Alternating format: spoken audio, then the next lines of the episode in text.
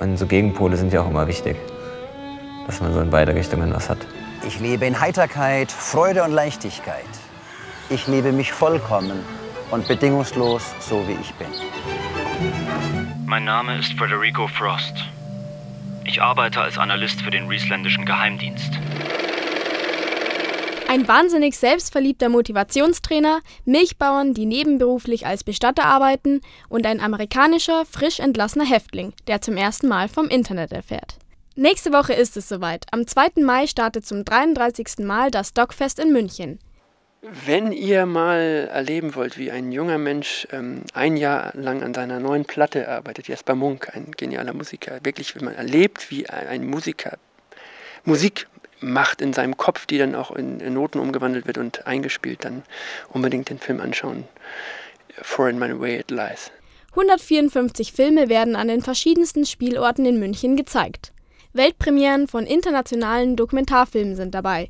Und wir haben den Festivalleiter Daniel Sponsel gefragt, was bei einer so großen Auswahl an Themen an Dokumentarfilmen noch fehlt es sollte jetzt zum Beispiel echt einen, einen Dokumentarfilm über Trump geben, finde ich. Den wird es natürlich nicht geben, weil es wird keinen Film über Trump geben, der uns äh, zeigt, wie der wirklich ist.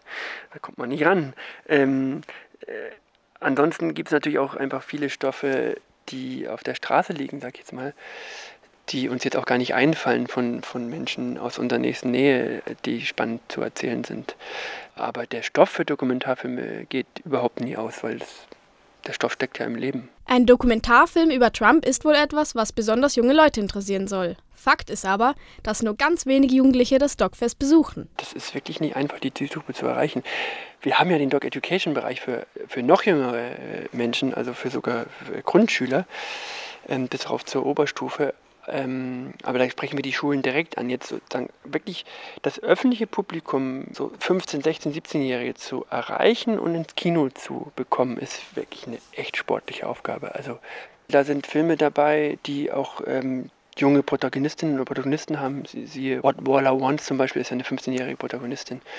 Also Filme für junge Menschen gibt es etliche in unserem Programm und es lohnt sich in jedem Fall. Viele gehen davon aus, dass der Markt sich weg vom Kino bewegt und hin zu Streamingdiensten geht.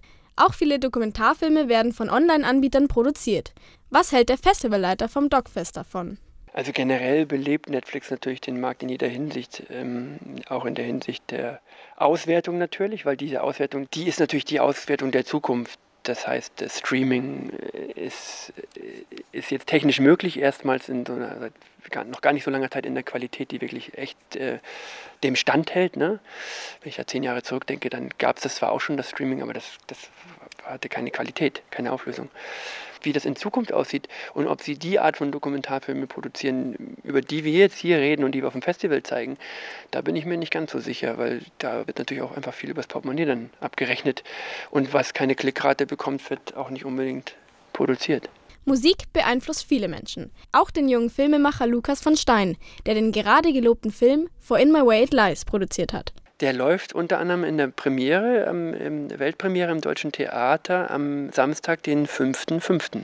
Wir haben ihn gefragt, wie er denn zu dem Musiker Jesper Munk kam. Ich wollte einen Dokumentarfilm über einen Musiker machen. Diese Idee ist so entstanden in meinem Kopf und der Jesper war eigentlich die, der erste Mensch, an den ich dabei gedacht habe, weil ich habe zu der Zeit gerade so seine Musik sehr, sehr viel gehört und die sehr gefeiert und er ist ja, kommt ja aus München und da dachte ich mir, das würde doch ganz gut passen. Und dann habe ich ihn angefragt über, über seinen Bandkollegen, den Sasse, den ich kannte.